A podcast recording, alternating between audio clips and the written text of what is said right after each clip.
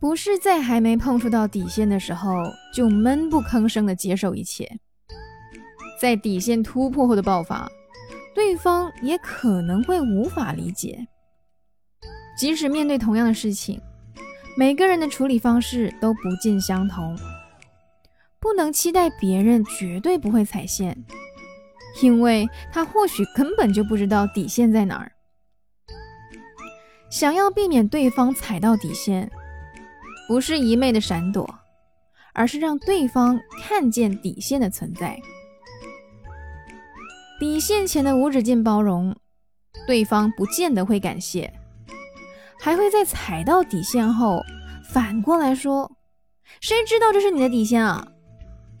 所以，让底线清晰可见，既可以保护自己，也可以看清楚有谁明知道底线在那儿。